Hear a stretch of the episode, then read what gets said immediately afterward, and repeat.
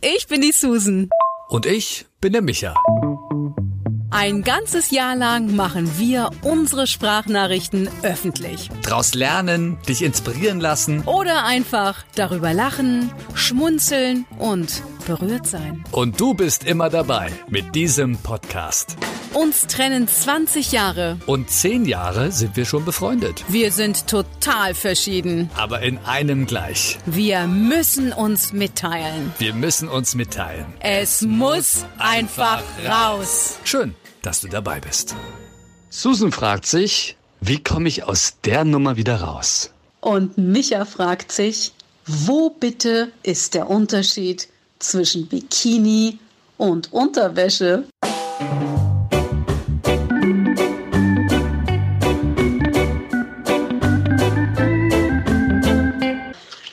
Entschuldigung, ich quetsche gerade Zitrone über Wassermelone aus, weil ich nämlich gleich mit einer Freundin zum Baden gehe, bisschen den Sommer genießen, raus aus der Stadt und ich so sorge fürs Kulinarische. Was ein Glück du hast, dass du den Sommer so genießen kannst. Ich bin hier im Homeoffice. Ich versuche den Sommer hier rauszuhalten, weil sonst ist es nämlich nicht zu ertragen warm. Aber mir geht's wirklich auch am Ende des Tages so, wo ich dann sage, ich muss jetzt hier raus. Also genießt mal euren Badesee. Ziehst du dich vorher um oder ziehst du dich am Badesee um? Ja, du stellst ja Fragen, mein Schatz.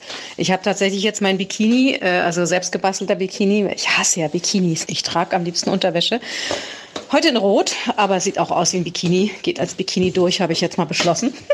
ja, genau. Und habe ein rotes Kleid drüber. So ein luftiges Wallekleid. Und dann nehme ich noch Danke fürs Memo, Unterwäsche zum Wechseln mit. Das ist ja immer so ein Riesenthema, ne?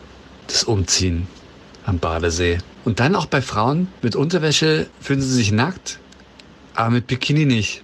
Wo ist denn da der Unterschied? Hä? Und Unterwäsche fühlt man sich nackt, aber in Bikini nicht? Das ist, äh, was ist äh, das für ein Glaubenssatz? Den habe ich noch nie gehört. Aber by the way, unter uns beiden, ich bin am allerliebsten ganz nackt, auch am See. Geht hier leider nicht, aber bald in Griechenland.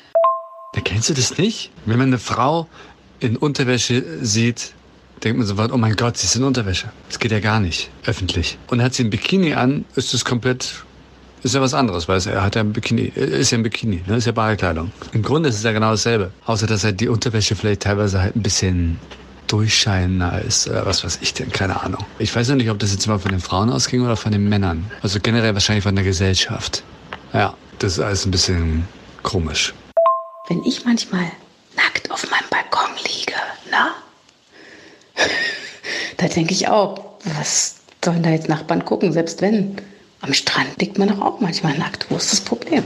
Vielleicht das ähnliche Thema wie mit dem Bikini.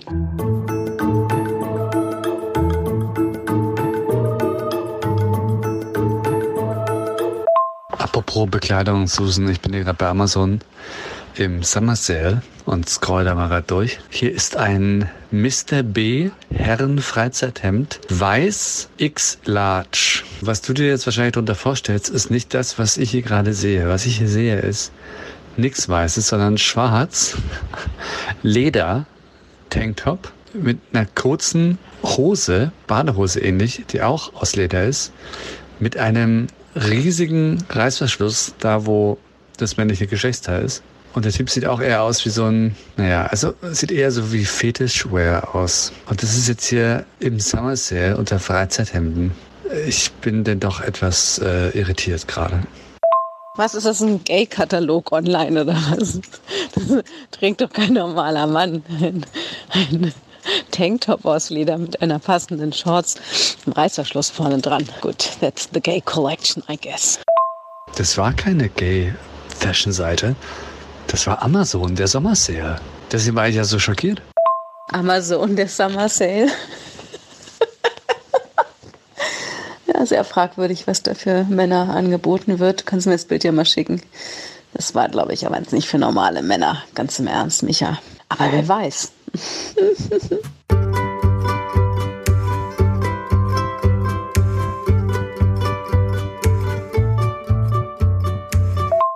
Micha, ich bin so beseelt von so wunderbaren Begegnungen in letzter Zeit mit Menschen, wo man, wenn man nicht so offen ist und voller Vorurteile steckt und Menschen verurteilt, diesen Menschen gar nicht begegnen würde wahrscheinlich. Zum einen habe ich ja am Samstag auf der Hochzeit zwei total tolle Frauen kennengelernt, von oben bis unten tätowiert, wo ich vielleicht früher noch gedacht hätte, uh, so Tattoos und Nasenringe ist ja eigentlich nicht so meins.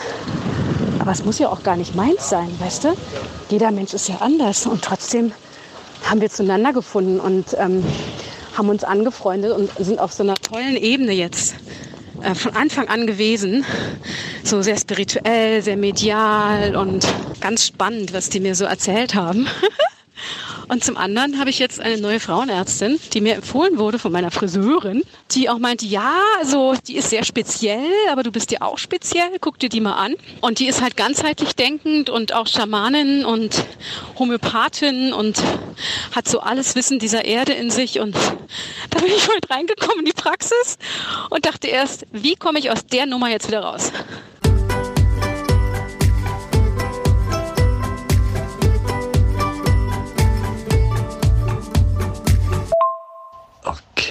Eine Schamanin. Also ich habe jetzt nur Vorurteile. Du sagst ja, du hast gar keine mehr. Beziehungsweise du möchtest sie ausblenden, was ja gut ist. Aber irgendwie auch sehr schwer, ne? Und was sagt denn das über uns Menschen aus? Dass es so schwer ist, alles Negative auszublenden. Das ist echt krass. Aber was hatten die mit dir gemacht? Und, und ist es jetzt wirklich so, ne, ich denke jetzt an den Indianer, aber ist ja auch falsch, oder nicht? Man darf ja heutzutage auch nichts mehr sagen, weil man ist ja sofort in irgendeinem Dingsloch, oder? Fettnäpfchen getreten. Also ich kam da rein ne, in die Praxis und dachte schon, oh Gott, also nicht modern, sondern eher oll und auch an einer lauten Straße und oh, dann war es da so heiß und hatten die nur einen Deckenventilator, aber auch nicht in den Warteräumen, sondern eben nur ähm, bei der Sprechstundenhilfe. Und dann sah ich da irgendwie eine Frau langlaufen, äh, schwerst übergewichtig und mit einem langen Hawaii-Hemd bis zu den Knien und dann so eine Schlabber-Yoga-Hose und barfuß und mit triefenden Haaren, ziemlich schmierig aussehend. Es war halt mega heiß und sie einfach geschwitzt, ja. Ich habe auch geschwitzt, aber sie war ja auch noch sehr füllig, sehr ungepflegt. und ich dachte echt, wenn das jetzt die Ärztin ist, dann muss ich jetzt sofort gehen.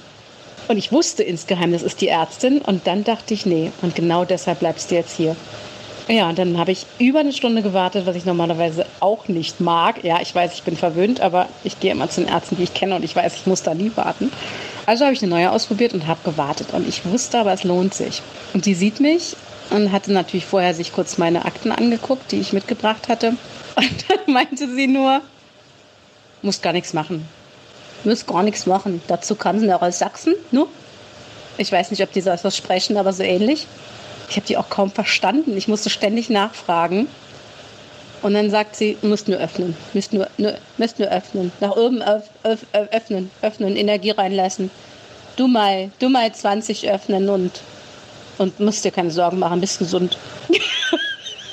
Kein Scherz.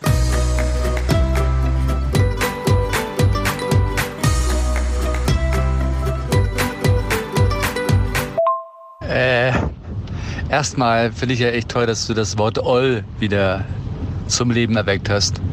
Wie lange habe ich dieses Wort nicht mehr gehört? Dass etwas Oll ist. Aber äh, ich kann mir sofort vorstellen, was du meinst. Ich bin mir nur noch nicht so ganz sicher, ob das jetzt eine positive oder negative Erfahrung war für dich. Es war auf jeden Fall eine Erfahrung und das ist ja vielleicht auch sowas, ne, dass man sich öffnet und diese Vorurteile weg hat, damit man auch mal, ja, mal was anderes erlebt, weil sonst erlebt man doch immer nur denselben Mist. Man filtert ja so viel raus, so viele, ob es jetzt nun gut ist oder nicht, aber auf jeden Fall hat man mal eine andere Erfahrung. Und das kann doch eigentlich nur, also du kannst ja nur wachsen mit der ganzen Sache. Oder nicht? Warum haben auch Leute immer so Angst vor negativer Erfahrung, oder? Ich meine, das ist doch, da ist doch der Stoff drin, wo man am meisten wächst und Schlüsse draus zieht und lernt. Es sollte gar nicht so tief gehen. Aber es ist ja der Wahnsinn. War es jetzt gut oder schlecht? Gehst du da nochmal hin? Gab es ja noch irgendeine andere Instruktion zum Öffnen? Oder war es das jetzt? Hat die jetzt eigentlich damit Geld verdient? Mit dieser Zwei-Minuten-Diagnose? Ich finde die Frau so mega. Ich bin so geflasht. Ich bin erst um 4 Uhr heute Morgen eingeschlafen, weil ich so über die nachgedacht habe und dann auch gleich eine Kolumne darüber geschrieben habe, über sie, also über diesen Wert, den man bekommt, wenn man sich öffnet und einfach wirklich auch ähm, Urteile ablegen, Vorurteile. Sie hat mich sogar untersucht ja, es ist ein ganz kleines Zimmer mit einem auch nicht wirklich super modernen Gynäkologiestuhl. Also es war jetzt keiner aus dem Zweiten Weltkrieg, wie ich ihn mal auf Sri Lanka gesehen habe, aber ähm, der war auch nicht verrostet. Aber es gibt modernere und sie war da auch allein in der Praxis. Normalerweise kenne ich das immer, dass eine, eine Assistentin dabei ist, aber sie war alleine. War sie überhaupt die Gynäkologin? ich habe sie auch schon wieder weiterempfohlen. Also sie ist sehr speziell und ich finde sie mega. Also sie hat wenig geredet und ich habe ja auch sie schwer verstanden, wie gesagt. Ne? Hab mir ist dann auch elf geschrieben und habe dann auch zu Hause nachgelesen. Also Du Mai 20, D-U-M-A-I 20. Das ist die Energiebahn ganz oben in der Mitte des Kronenchakras, was direkt ins Universum, in den Himmel geht und wo direkt die Energie von oben einspeist. Und dann sagte sie, alles aufnehmen, aufnehmen, aufsaugen, jeden Morgen, jeden Abend äh, mit den Füßen geerdet, sich hinsetzen und empfangen, empfangen, empfangen. Du weißt ja, ich meditiere ja eh, ich bin ja total auf diesem Weg. Und dann 80 Prozent lassen sie bei sich und 20 Prozent geben sie dann für, für den Rest der Welt ab. Das reicht. Mega.